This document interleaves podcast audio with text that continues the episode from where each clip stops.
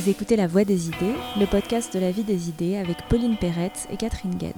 Et nous sommes aujourd'hui au Centre Pompidou pour l'exposition Préhistoire, une énigme moderne, en compagnie de Rémi Labrusse, co-commissaire de l'exposition et professeur d'histoire de l'art à l'Université Paris-Nanterre. Rémi Labrusse, bonjour. Bonjour, merci de m'accueillir. Nous avons choisi de commencer cet entretien au cœur de l'exposition plutôt que de suivre l'ordre des salles parce que cette euh, quatrième salle dans laquelle nous nous trouvons et qui s'intitule euh, Hommes et bêtes nous semblait particulièrement bien condenser les enjeux de cette exposition. Euh, il s'agit d'une salle constituée essentiellement de vitrines dans lesquelles on trouve tour à tour des sculptures ou gravures du paléolithique ou des figurines modernes, par exemple de Giacometti, de Picasso, de Louise Bourgeois. Et là, nous nous trouvons plus spécifiquement devant une vitrine dans laquelle coexistent un bloc gravé de l'époque magdalénienne et des galets gravés par Picasso. Et la question qui se pose pour nous face à une telle vitrine, c'est celle de savoir dans quelle mesure est-ce que la coprésence de ces objets affecte leur statut initial d'œuvre ou d'objet. Oui, euh, vous, avez raison d'avoir remarqué cette vitrine. Euh, elle fait figure d'exception dans, l'exposition. Euh, notre but au départ était de distinguer clairement ce qui nous venait de temps immémoriaux, hein, donc qu'ils soient de plusieurs dizaines de milliers d'années ou même de beaucoup plus encore, d'un côté, et de l'autre côté d'objets d'art qui appartiennent à notre temps, à celui de la modernité, disons depuis la, deuxième moitié du 19e siècle jusqu'aujourd'hui. Et puis en une occasion, et c'est celle que vous avez repérée, on a décidé de faire exception à la règle, de déroger à notre principe, en rapprochant donc ces, trois galets de, Picasso, euh, créés pendant la guerre, à un moment où Picasso est, finalement dans une position euh, de reclus et, et de grande inquiétude, euh, puisqu'il peut penser que non seulement il ne pourra jamais vraiment réapparaître, euh, dans le monde public, puisque l'Europe est sous dans la nuit absolue, et d'autre part que même parfois son existence même est, soumise à de grandes pressions. Hein. Donc il y, a une atmosphère d'angoisse très forte euh, qui explique peut-être euh, la taille très réduite des petits galets qu'il a taillés ici et leur, côté minimal, leur côté presque enfantin. Hein. Vous avez une, une tête d'animal d'un côté et puis deux visages anthropomorphes, on ne peut pas dire vraiment humains, qui sont hâtivement euh, gravé, mais profondément en même temps, euh, sur la pierre. On a rapproché donc ces, trois témoins euh, d'un âge sombre euh, et d'un âge proche en même temps, euh, de par ailleurs une pierre totalement énigmatique, un fragment en fait de paroi sur lequel a été gravé il y a 15 000 ans et peut-être plus un cheval. Et il se trouve que ce cheval donc de l'artisan, de l'artiste, de l'homme, de la femme, on ne sait pas magdalénien donc paléolithique, vient parler directement à la, à la tête d'animal euh, qui est celle de, Picasso. Et là, ce qui relie ces, deux œuvres, euh, le galet, dont on parle spécifiquement, la tête d'animal de Picasso, et ce profil de cheval euh, d'il y a 15 000 ans, c'est un même sentiment de vitalité, un même sentiment de comment dire de jaillissement de la présence donc en l'occurrence vitale, c'est-à-dire animale, non pas par des voies strictement anatomiques, Hein, mais par la voie euh, de l'énergie de la ligne, de l'énergie de la forme, de l'énergie intérieure de la forme. Le, lien qui les, qui les associe euh, est un lien d'unité profonde, un lien à la racine, et pas un lien d'inféodation de l'un par rapport à l'autre. Mais on, ne peut pas empêcher le, visiteur de se demander si, après tout, euh, cette tête hein, d'animal, elle ne serait pas seulement une copie, et donc d'une pièce bien antérieure. Absolument, vous avez raison de, le dire. Et si ça avait été une copie, ce qui arrive parfois, euh, c'est-à-dire qu'on a des, occurrences, des exemples d'artistes qui ont été écrasés un peu par cette référence euh, préhistorique, comme d'autres l'ont été à la même époque par des références dites primitives, euh, et, ont tendance à les, rééditer, à les recopier et à perdre leur individualité. C'est évidemment pas le cas chez, chez Picasso. alors, on pourrait à ce moment-là penser que le dialogue s'établit sur le mode de la, de la tension, hein, de de, la différence. Euh, c'est un peu ce qu'on a voulu souvent souligner dans l'exposition, et c'est le cas notamment dans euh, la confrontation entre les figures féminines, qui sont euh, très fascinantes dans l'art paléolithique, et les figures de femmes de la modernité. Hein. entre les unes et les autres s'insère une chose très simple, hein, celle de la violence. Hein. Et cette violence, c'est la violence de l'éros, de la libido, du, du, désir entre l'homme et la femme, chose qui au fond existe assez peu dans l'art paléolithique, où la femme est entièrement présente à travers euh, sa puissance de création de la vie, euh, d'enfantement. Hein. Tandis que dans les Vénus de Picasso, par exemple, Vénus, euh, c'est un terme bon, évidemment générique, hein, dans les femmes qu'il représente, là, cet héritage paléolithique est, repris, déchiré en même temps par la conscience d'un rapport homme-femme qui est marqué par la domination, la violence, le désir au fond dans toutes ces, dans toutes ces dimensions, aussi bien sûr de jouissance.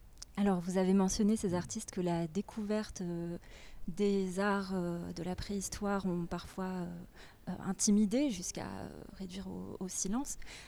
Picasso disait d'eux qu'ils avaient tout inventé. Est-ce qu'on peut peut-être revenir sur cette rupture que la découverte de la préhistoire a représentée pour ces artistes modernes? Alors donc là, euh, on, est face vraiment à, une grande question, à la question qui était celle qui a, dirigé tout notre travail pour, pour euh, fabriquer euh, l'exposition. c'est une question à laquelle on peut répondre de, manière un peu paradoxale, parce qu'au bout du compte, le, rapport des artistes modernes depuis la deuxième moitié du 19e siècle jusqu'aujourd'hui avec la préhistoire n'est pas un rapport nourri par une quantité énorme de références visuelles. D'une part, de toute façon, les, objets ou les images euh, auxquelles ils avaient accès n'étaient pas très nombreuses, et quand bien même euh, elles existaient, euh, elles existaient de, manière euh, lointaine, médiatisée soit par des photographies, soit par des institutions, je pense au musée d'archéologie, donc le musée d'archéologie nationale en particulier, ou voilà, certains autres, qui n'étaient pas spécifiquement, pas particulièrement séduisants pour des artistes. Concrètement, ils n'y allaient pas. Euh, donc le, poids, si vous voulez, de, l'influence au sens le plus traditionnel du terme, c'est-à-dire euh, du fait d'avoir des références visuelles qu'on va réemployer d'une manière plus ou moins créative ou, plus ou moins passive dans sa propre œuvre, n'est pas très important. Hein. Euh, donc c'est pas là-dessus que ça se joue. Et c'est là, c'est là, je pense qu'il y a une grande différence. C'est ça qu'on a voulu euh, souligner dans l'exposition entre euh, le rapport à la préhistoire chez, les artistes modernes et le rapport aux, arts, disons, non européens, où là des masses énormes d'objets sont arrivés à disposition des artistes, qu'ils les ont collectionnés, que ça a irrigué le marché de l'art et qu'on en voyait partout en fait, de telle manière que physiquement leur présence était très forte. Pas du tout le cas pour la préhistoire. Hein. Donc est-ce que vous diriez que c'est plus l'idée de préhistoire Et qui alors, a voilà, ces œuvres Absolument. Donc euh, le rapport avec, euh, avec ce, mot, en fait, hein, c'est un mot la préhistoire d'abord, euh, c'est le rapport avec un, un, horizon de pensée différent. Alors, mettons idée. Idée, ça veut dire que c'est pas un concept non plus. Hein. Euh, c'est quelque chose de, vague finalement, l'idée. Qu'est-ce que ça veut dire une idée? C'est à la fois des fantasmes. Une idée, ça, désigne quelque chose qui est une projection mentale, donc qui est de l'ordre de l'image. C'est aussi intellectuel, c'est aussi logique, c'est aussi donc un raisonnement. Donc ça se rapproche du concept. Hein. Euh, et en même temps, euh, c'est un concept qui n'est pas, qui n'appartient pas à une seule personne, hein, qui est partagé. Donc c'est une représentation collective. Donc voilà. Donc cette espèce de, de objet mental finalement, ou d'idée qu'est la préhistoire, là effectivement il a joué un rôle absolument fondamental. Alors qu'est-ce que c'est que ce rôle? Ben, Ce rôle c'est un rapport au temps, hein, tout simplement. Et un rapport au temps qui fait que le temps euh, dans la préhistoire se dissout. À force de s'intensifier, il se dissout. C'est un peu paradoxal, hein, effectivement. Mais en même temps, c'est très concret. Et le but de l'exposition, c'est de dire, voilà, on part d'idées très, très générales comme ça, mais c'est des idées qui ont des, conséquences absolument directes hein, sur la manière de peindre. On en reparlera peut-être, par exemple, avec, avec Cézanne, très tôt, hein, euh, de, certains des plus grands artistes de, notre temps, de ceux qui nous nourrissent.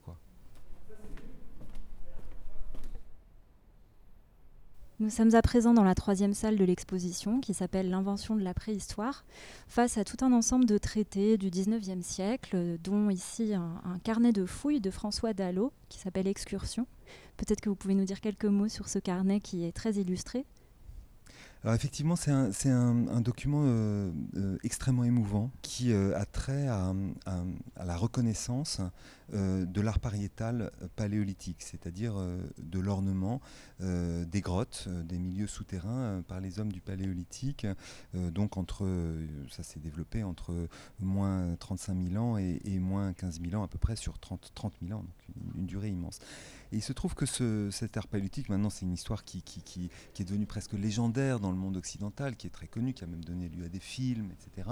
Euh, ce, cet art paléolithique, il n'a pas été reconnu tout de suite. Il a provoqué des réactions de, rejet, d'incrédulité euh, très euh, radicales euh, et même violentes. Cette euh, incrédulité, elle a concerné la première grotte ornée identifiée comme telle, qui était la grotte d'Altamira, euh, en Cantabrie, donc dans, dans le nord de l'Espagne. son, son découvreur, donc qui s'appelait euh, Marcelino de Sotuola, avait la, conviction qu'il s'agissait bien de, quelque chose de, de l'époque paléolithique. Et en fait, toute la communauté préhistorienne, lorsqu'il a publié sa, découverte, euh, lui a refusé l'authentification euh, de, euh, de ce site euh, pour des raisons euh, très profondes, en fait, d'incapacité de, à accepter euh, l'idée d'une civilisation extrêmement développée à euh, soubassement religieux euh, qui aurait été forcément donc euh, la, cause de représentations aussi complexes et aussi reculées, aussi mystérieuses que ces décorations pariétales. Résultat, ça a été bloqué finalement. Hein. On n'a plus du tout parlé des décorations pariétales. Le pauvre Sotiola est mort d'ailleurs euh, dans l'intervalle sans voir sa grotte reconnue. Et puis peu à peu finalement euh, l'idée quand même souterrainement, c'est le cas de le dire, a continué à faire son chemin à travers donc l'expérience de terrain des, archéologues, à travers aussi euh, un, désir de voir euh, qui n'était pas euh, forcément satisfait, parce que quand vous pénétrez dans les milieux souterrains, bah, concrètement, on n'y voit rien. Hein.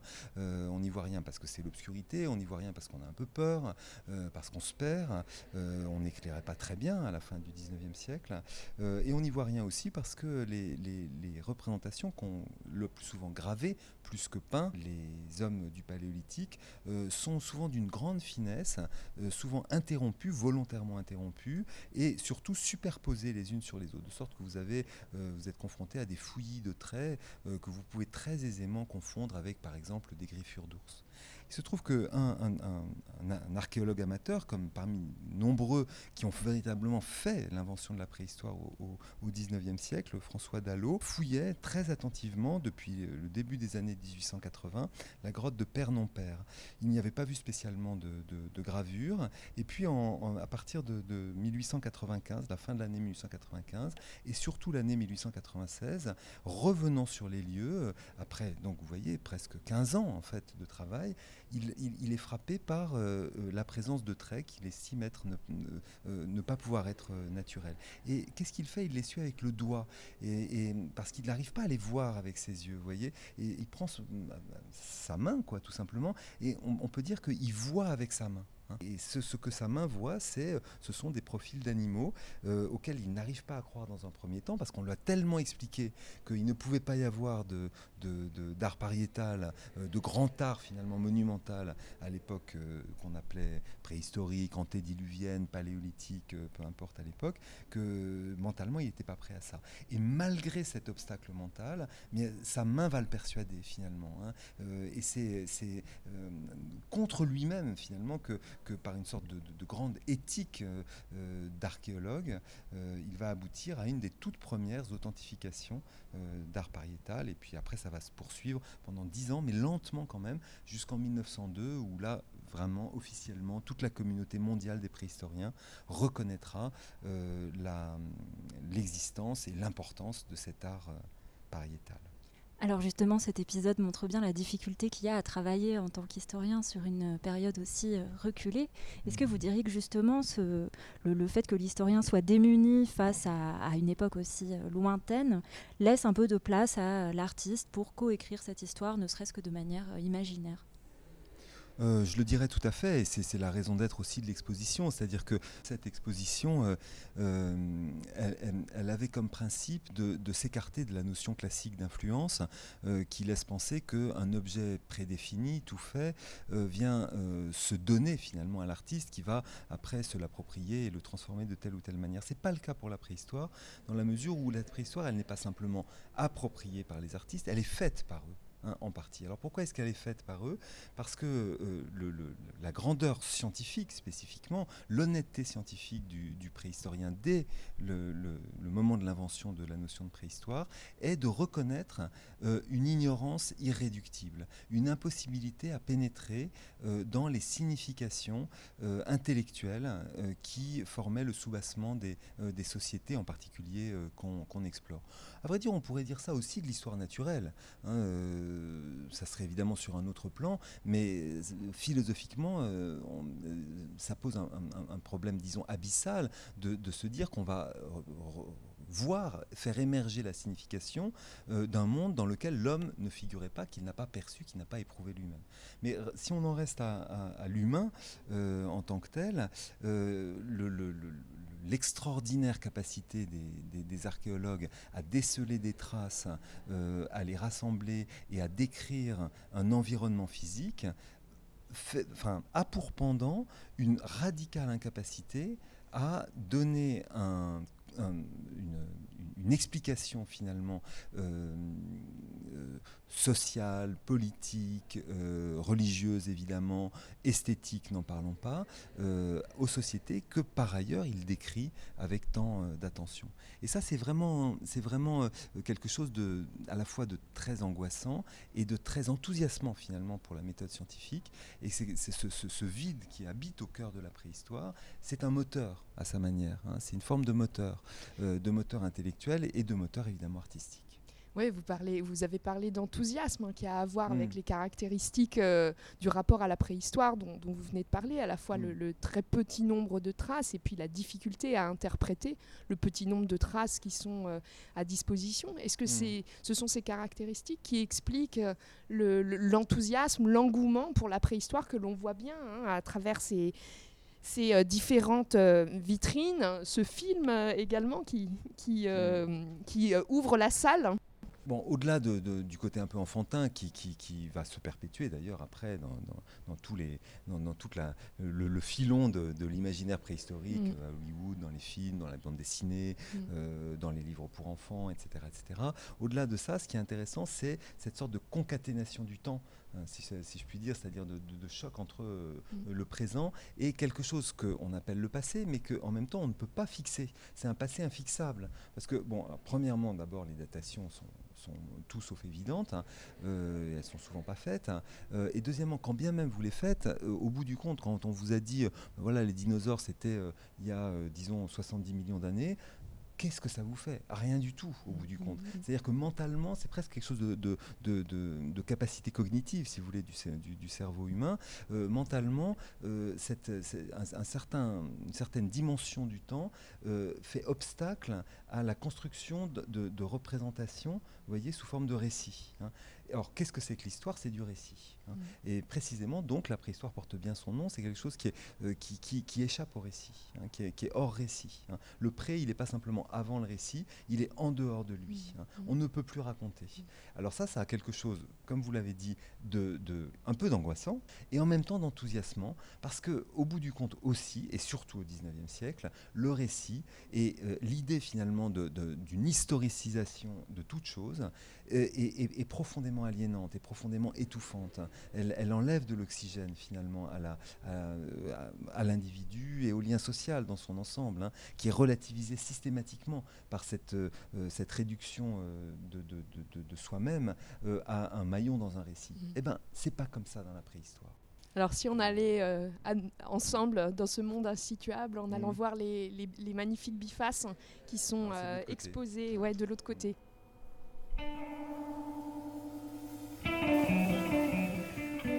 Donc nous sommes maintenant à, la frontière entre euh, deux salles, l'une consacrée aux, outils et aux gestes et l'autre à la caverne, sur laquelle on va revenir probablement tout à l'heure. Et euh, entre ces deux salles se trouve une, magnifique hein, vitrine dans laquelle sont exposés euh, vraiment en majesté à la fois des racloirs, un biface, euh, des baguettes hein, gravées qui font office de lance. Et là, il est difficile de se demander si ces pierres sont ou non des œuvres d'art. Alors, qu'est-ce qui fait œuvre d'art ici ou ne fait pas? Est-ce que c'est leur unicité? Est-ce que c'est euh, leur rareté? Est-ce que c'est leur euh, contact euh, aux côtés de, de ce qu'on a plus traditionnellement l'habitude d'appeler de l'art? Euh, alors, euh, je me garderai bien de répondre à votre question, hein, parce que précisément, euh, le but est, que cette vitrine pose la question et qu'elle elle maintienne cette question à l'intérieur de, notre, perception, pas simplement de notre esprit, mais de, notre perception. Et en effet, la, grande question, c'est celle du domaine de l'art, de son extension et de ce qu'il produit, hein, du travail de l'art au bout du compte. Euh, c'est une question qui est une grande question de, euh, la préhistoire, euh, c'est-à-dire de, savoir à quel moment l'activité fabricatrice de l'homme, identifiée depuis donc plus de, 2 millions d'années, se, décline, disons, à partir de fonctions pratiques d'un côté et de fonctions que, bah, comment va-t-on les appeler, non pratiques. Hein. elles pourront être symboliques, elles pourront être esthétiques, elles pourront être sociales, voire politiques. En tout cas, disons, elles n'auront pas directement euh, une action sur la matière. Hein. Euh, cette question de, la préhistoire, qui est une question qui est posée très très vite, euh, dès vraiment les tout débuts, dès les années, la fin des années 1850, en particulier par le fondateur de la préhistoire, donc Boucher de Perthes, elle est toujours ouverte aujourd'hui, et je pense qu'elle le sera toujours. Hein. et donc du coup, nous, on, la pose comme telle. Mais pourquoi la pose-t-on comme telle? Parce que c'est aussi quelque chose qui appartient en propre à la modernité et qui est nécessaire euh, à, notre euh, appropriation euh, de la civilisation industrielle et technique. Et un des puissants stimulants finalement de cette question, qui, la transforme en, abîme, qui lui donne une, résonance anthropologique et pas simplement historique à court terme, c'est la préhistoire. Puisque cette question du, statut entre l'artiste, l'artisan, celui qui crée des, objets à fonction rituelle est assez difficile à, à trancher. Mhm. Peut-être la, question de notre regard sur ces œuvres, est-ce qu'un des traits communs entre euh, ces objets, pardon, pas ces œuvres, mais ces objets, ces bifaces et les œuvres d'art ne serait pas euh, tout simplement la question de l'aura, euh, avec mhm. cette, profondeur temporelle qui est, commune aux œuvres originales et aux objets du passé lointain? Oui, alors c'est sûr que l'aura de, l'objet est d'autant plus forte qu'il véhicule avec lui cette idée du passé, et d'un passé qui plus est incontable, mais d'autant plus présent qu'il est incontable. Donc bien sûr, l'aura donc produite par le regard moderne euh, accroît la, dimension euh, euh, symbolique de, l'objet. Cela dit, le raisonnement archéologique légitime aussi la présentation que nous avons faite. C'est-à-dire que en fait, les objets qu'on a devant nous, qui démarrent avec un, biface moustérien, c'est-à-dire produit par des néandertaliens autour de 300 000 ans avant le présent, posent cette question de manière qui a été identifiée très tôt. les bifaces, sont symétriques. Hein. Or, en fait, euh, l'outil, euh, la fonction strictement pratique de l'outil biface, hein, elle n'a besoin que d'une face. Hein. Donc la deuxième face, elle est là, certainement elle peut être utilisée, mais elle ne l'a pas toujours été. Il y a de nombreux outils bifaces qui n'ont été utilisés que sur une seule face, mais elle est là, disons, de manière superfétatoire. Hein. Euh, si vous reprenez les, racloirs euh, qui sont euh, juste à côté, qui sont également produits par des néandertaliens, donc pas des, homo sapiens, hein, c'est plus la question de la symétrie qui est, qui est en cause, c'est la question du matériau, puisque vous avez des matériaux polychromes très remarquables qui viennent de filons assez rares. Ils n'ont pas pris la première pierre qui qui, leur tombait sous la main, euh, mais donc du jaspe, soit euh, brun, euh, soit d'un rouge très, accentué. Et puis le troisième est en cristal de roche. Alors là, ça nous fascine particulièrement. en même temps, il faut aussi relativiser notre fascination, parce qu'au bout du compte, le cristal de roche, c'est comme du verre, ça coupe très bien. Hein. et donc ça pouvait être très bien utilisé pour ses vertus pratiques, et pas simplement pour ses vertus chatoyantes. Voilà, donc euh, en fait finalement on pourrait faire ces, commentaires sur un peu tous les objets qui sont présentés ici, sur, sur la, euh, grande euh, feuille de laurier comme on l'appelle, et ça c'est finalement une dénomination qui, appartient à notre, désir d'aura. Hein. On en fait déjà, déjà un symbole en l'appelant feuille de laurier, qui elle est beaucoup beaucoup plus récente, hein, puisque on, est, à la fin, enfin peut-être enfin, au, début du Magdalénien ou à la fin du Solutréen, bon, et encore, ça pourrait être encore plus récent. Euh, ça fait quand même 20 000 ans, c'est quand même déjà pas mal. Euh, et, là, on est au cœur des Homo sapiens, mais, on voit qu'en effet, il y, a, une quantité de travail. Alors là, c'est plutôt finalement euh, la quantité qui fait la qualité. C'est-à-dire qu'à partir d'un certain degré d'intensité de, travail produite sur le même objet, cette, intensité de travail fragilise tellement la matière que, finalement l'artisan se l'approprie. Il, il, se l'incorpore, il ne l'approprie pas, il se l'incorpore carrément. et on sent cette incorporation dans l'objet fini. Hein. Euh, on le sent par le fait justement qu'il est fragilisé. En l'occurrence, cette lame, euh, elle, est, quasiment translucide. Hein. Si vous la regardez de l'autre côté, on voit la, lumière passer à travers, euh, la pierre. Hein. Et donc le travail devient, art dans cette, dans cette configuration. Voilà, on pourrait continuer comme ça à s'interroger. Mais encore une fois, il n'y a ici que de la question, hein, que de l'interrogation, et c'est l'interrogation qui, en elle-même, euh, euh, disons, euh, crée, crée, le sens. Elle ne va pas être une réponse, évidemment, une question n'est pas une réponse, mais une question est signifiante en tant que telle.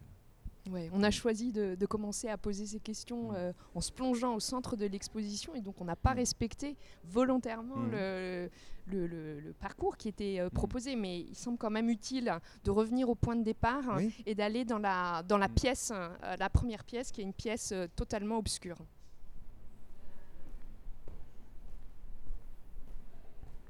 Donc on entre normalement, si on suit le, parcours hein, qui est prévu, par cette immense pièce noire qui pourrait évoquer une caverne, une grotte, comme si c'était euh, la métonymie de la préhistoire. Vous nous direz si c'était euh, l'intention que vous avez eue, vous les conservateurs, et puis, et puis euh, le scénographe également.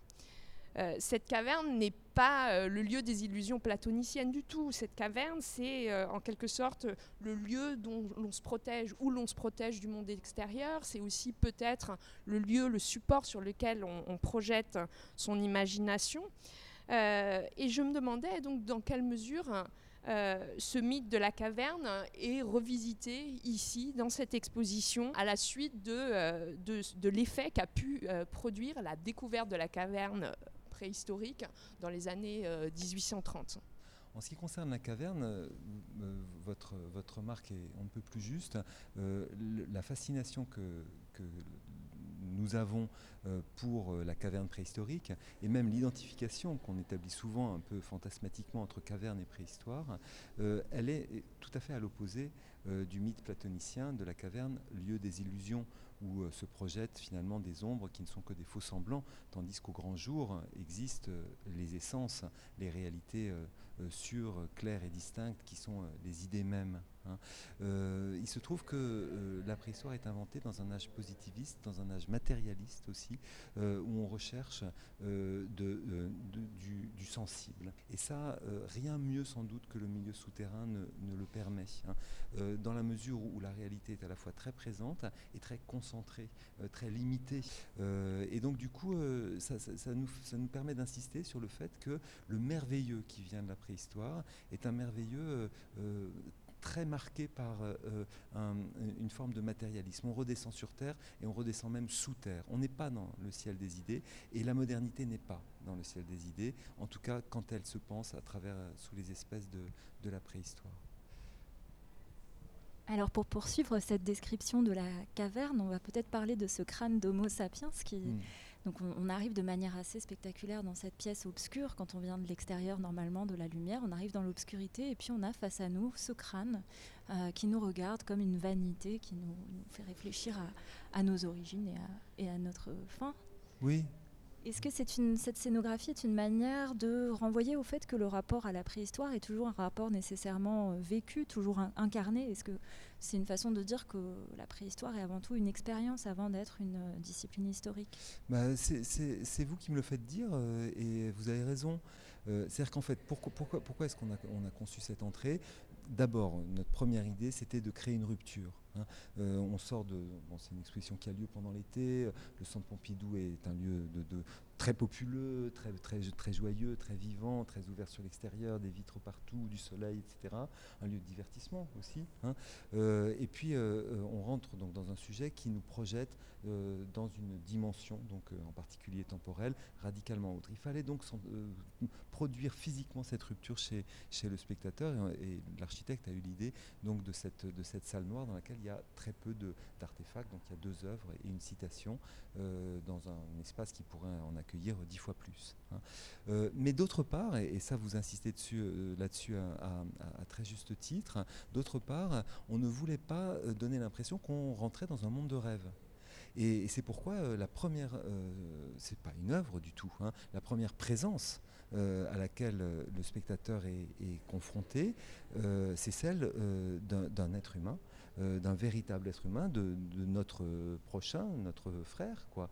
Euh, sauf qu'il a 28 000 ans. Donc il y a quelque chose de très très concret, euh, de, très humain aussi, dans cette figure qui par ailleurs appartient vraiment pleinement à notre sujet, puisqu'il s'agit donc du crâne d'un Homo sapiens trouvé aux Hésies de Taillac dans un fond de cour. Hein. On dit Cro-Magnon. Cro-Magnon, c'était un trou finalement dans une cour de ferme, juste à la sortie du village des des, euh, de Taillac. Et puis, euh, quelle fortune a eu le terme par la suite, hein, puisqu'il est devenu finalement connu à peu près du monde entier, au, fond. Et ben, le voilà, en fait, euh, directement présent face à nous.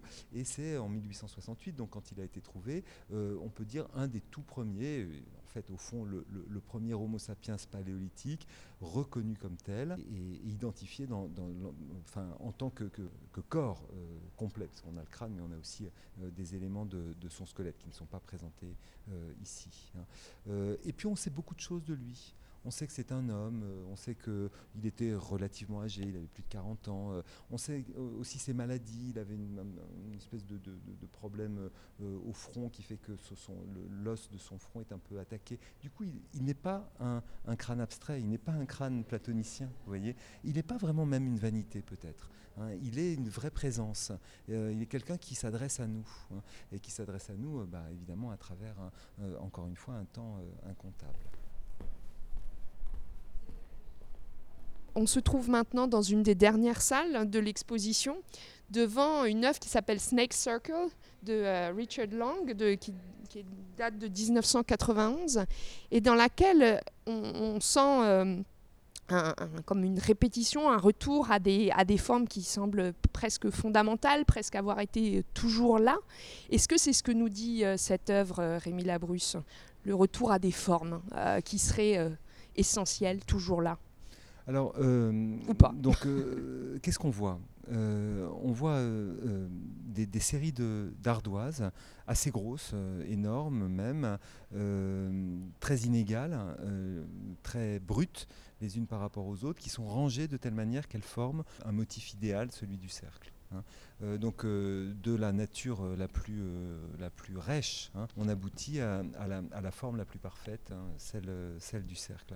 Et ce cercle, il, nous rappelle quoi? Il est, donc, il est fait par un, artiste anglais, Richard Long, comme vous l'avez dit, pour lequel une des figures fondamentales, finalement, l'origine de, de, la, de la présence humaine symbolique, en tout cas sur le sol anglais, est le cercle de pierre de Stonehenge. un cercle donc disons, qui commence au néolithique tardif et puis qui va euh, durer euh, pendant, pendant, plusieurs millénaires, être utilisé et transformé euh, pendant plusieurs millénaires. Mais c'est donc en fait un lieu de culte néolithique qui est réanimé, ce faisant, qui est évoqué par Richard Long. Alors, du coup, ça pose la question de savoir ce que fait euh, le, néolithique spécifiquement euh, dans, euh, à l'intérieur de, de, la modernité, selon les pays et selon aussi la sensibilité des artistes. En l'occurrence, puisqu'on est face à l'œuvre d'un artiste anglais qui intitule lui-même son œuvre Cercle, hein, Cercle Serpent, ce que ça fait, c'est que ça fait quelque chose de l'ordre de la recherche d'une origine, de la recherche d'une origine donc culturelle qui se trouve donc au-delà de l'histoire dans ce moment euh, néolithique, d'une part, et d'autre part de la recherche de quelque chose d'abstrait. Vous avez raison de, le souligner, hein, d'une forme qui ne reproduit pas euh, la réalité, euh, qui ne reproduit pas des êtres vivants, etc. Voilà, alors euh, en fait, tout de suite se pose la question du coup euh, de savoir euh, en quoi ce moment néolithique exerce une action totalement différente finalement de ce dont on a parlé auparavant, c'est-à-dire de, cet univers mystérieusement paléolithique qui, qui a animé par ailleurs bien d'autres artistes et qui continue de le faire aujourd'hui. Et ce qui me semble intéressant avec le néolithique, c'est qu'on est face à quelque chose, vous voyez, je l'ai déjà un petit peu suggéré en parlant du début de l'histoire anglaise, quelque chose qui est finalement à peine de la préhistoire, qui est plutôt le début de notre histoire. Hein, euh, de quelque chose qui, euh, qui, qui, est en continuité avec euh, notre présence sur un mode justement discursif qu'on pourrait raconter. Et qu'est-ce qu'on peut raconter du néolithique? On peut y raconter l'emprise de l'homme sur le territoire qui, qui l'entoure. Non pas au contraire l'immersion de cet humain chasseur-cueilleur dans une nature qui, qui le sublime, disons, qui, qui, le, qui le submerge précisément, mais au contraire l'exaucement de, cette, de ce, ce, même individu au-dessus euh, de cette terre euh, qu'il va euh, fabriquer en tant que territoire et il va le faire à partir notamment de l'imposition de formes bien spécifiques, de formes monumentales aussi, qui vont être les mégalithes par exemple, ou bien ces cercles que, que, que Richard, Richard Long a, a imités. Donc on a vu jusqu'à présent beaucoup d'œuvres d'artistes euh, modernes euh, inspirés par la, préhistoire. On a aussi vu du, du land art avec l'œuvre de Richard Long. Mais on se posait la question de la collaboration d'artistes contemporains avec des préhistoriens de nos jours. Alors, c'est une, question intéressante qui excède le, sujet de l'exposition, hein, proprement dit, parce que nous, ce qui nous a intéressé, c'est vraiment de faire un peu euh, la préhistoire de la préhistoire ou l'archéologie de la préhistoire, et donc de raconter les débuts, la naissance, euh, euh, et pas de rentrer dans les, dans les débats actuels qui sont très nombreux. C'est une discipline extrêmement vitale et, en, permanente reconfiguration. Donc ça, on ne rentre pas là-dedans, nous, dans, dans l'exposition.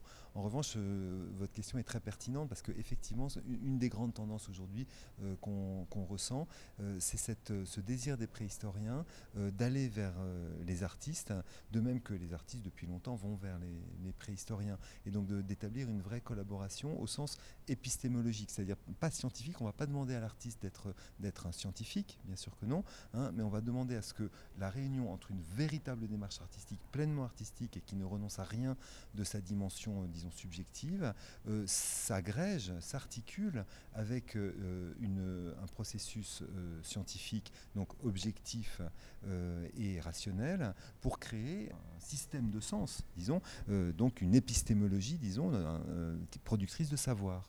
Et ça, c'est quelque chose qui est, très contemporain, cette volonté de, croiser les démarches, donc d'être interdisciplinaire bien sûr, mais plus spécifiquement même, au-delà des démarches de, l'interdisciplinarité, de, croiser les, positions de l'esprit. Disons, ici subjectivité et objectivité, de se dire que euh, ce ne sont pas des, des, mondes séparés, euh, mais que ce sont des entités ou des, des rapports au, réel euh, qui peuvent s'articuler pour ouvrir sur de nouvelles significations. Et vous avez un certain nombre d'artistes, je pense par exemple à Michael Barcelo. Oui, on est, on est devant son œuvre sur les, fenêtres de Beaubourg.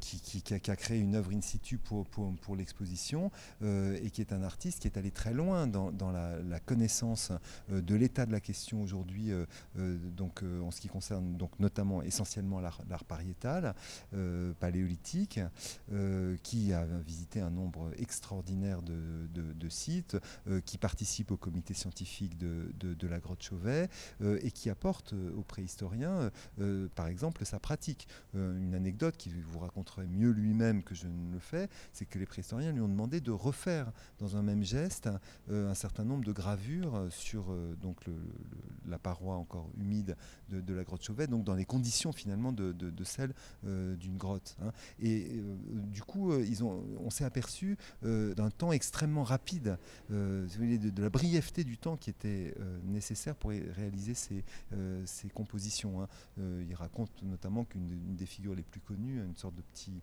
de petite chouette, était faite autour de entre 9 et, 10 secondes hein, pour, le faire. Donc c'est presque de l'ordre vraiment du, du graphe quoi, du graffiti. Et ça, il faut un artiste pour le faire.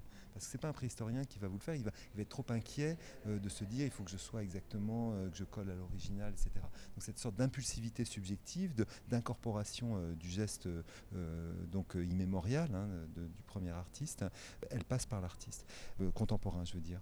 Bon, c'est un exemple parmi d'autres, mais je suis frappé, j'admire hein, cette capacité des préhistoriens aujourd'hui à, aller vers des, démarches qui leur sont en fait au bout du compte très étrangères, parce que voilà, ce sont des scientifiques, et à les intégrer dans leur, dans leur profession.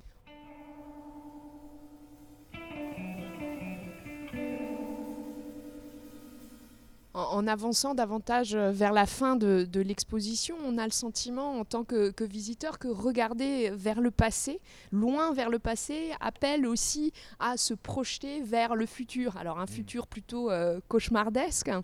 euh, mais un futur qui aurait vaguement des allures de, préhistoire fantasmée. C'est cet effet de miroir que vous avez cherché à travailler vers la fin de l'exposition en tout cas, euh, disons que là aussi, vous, vous formulez les choses euh, de manière peut-être presque plus claire que ce qu'on a, ce qu'on a fait nous-mêmes, mais euh, j'acquiesce totalement à ce que vous dites. Mais peut-être que je gauchis le, propos non, aussi. Non, hein. non, non, moi je, dirais la même chose, et je dirais que c'est spécifique à, non pas à la modernité, mais à l'actualité, hein, à ce qui se passe aujourd'hui. Hein. Alors j'aurais mille arguments pour renforcer ce que, ce que vous dites, et en particulier cette, cette idée donc d'une crise universelle, d'une crise d'ordre anthropologique, qui ne concerne pas ou tel système social, mais qui concerne l'ensemble du rapport de l'humanité avec euh, la terre qui l'abrite. Et ça, c'est totalement inédit. Euh, c'est quelque chose qui, était à peine pensable dans de, toutes petites élites il y a 50 ans et qui aujourd'hui a pris une extension, disons, de l'ordre du cliché même, hein, de la représentation collective dont euh, le terme anthropocène, avec toutes ses ambiguïtés, est, un excellent reflet. donc c'est vraiment une conscience partagée. Et cette conscience partagée, elle oblige du coup à se poser la question, en effet, du futur ou non. La réflexion sur les origines qu'incarne la préhistoire vient rejaillir, vient nourrir cette, euh, cette question d'une manière totalement inédite. Merci beaucoup Rémi Labrusse.